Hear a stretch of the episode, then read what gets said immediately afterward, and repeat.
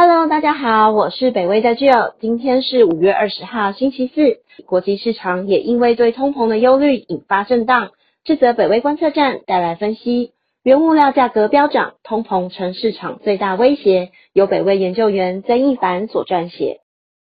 二零二一年初横扫全球的新冠病毒是投资人眼中的最大威胁。然而几个月后，在美国疫苗普及的现在，根据 Bank of America 美国银行的民调结果显示，投资人转而认为通膨的危险性更大，并且有八十三 percent 的投资人认为通膨将在接下来的十二个月之内会发生。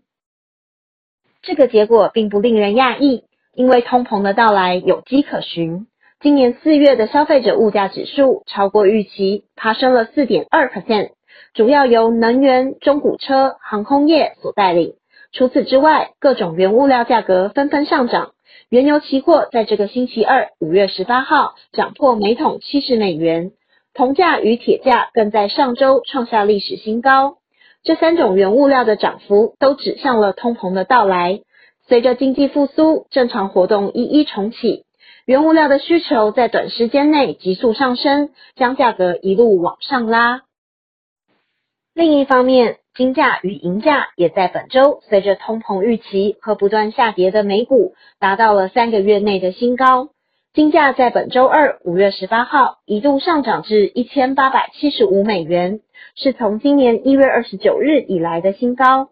银价则是上涨二点一 percent。至二十八点八美元的价位，是从二月以来的新高。而具有指标性的美国十年期直利率，则在本周二五月十八号达到一点六五 percent，显现投资人对通膨的预期再次加剧。虽然如此，美国联准会仍然强调这波通膨是暂时的，并且是纯粹源于经济从底部反弹的大型复苏，更坚称不会升息。但随着美股一天接着一天的跌幅，这个说法显然无法说服忧心忡忡的投资人。道琼指数今天台湾时间五月二十号收盘时下跌一百六十四点，甚至一度大跌五百八十六点。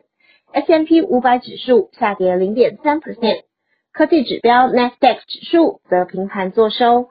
受到通膨预期影响极大的 Nasdaq，从五月初至今的跌幅已经将近五 percent。而大量投资科技成长股，由 Cathy Wood 所带领的方舟 ARK ETF，在二零二一年已经失去了将近十五 percent。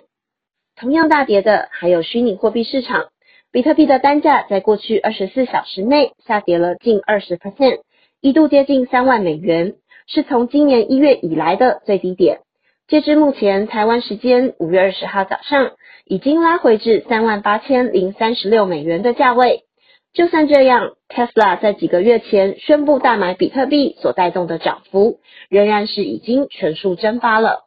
这则北威观测站就到这里，谢谢您的收看与收听，也请继续分享订阅北威频道，掌握重要资讯。谢谢，拜拜。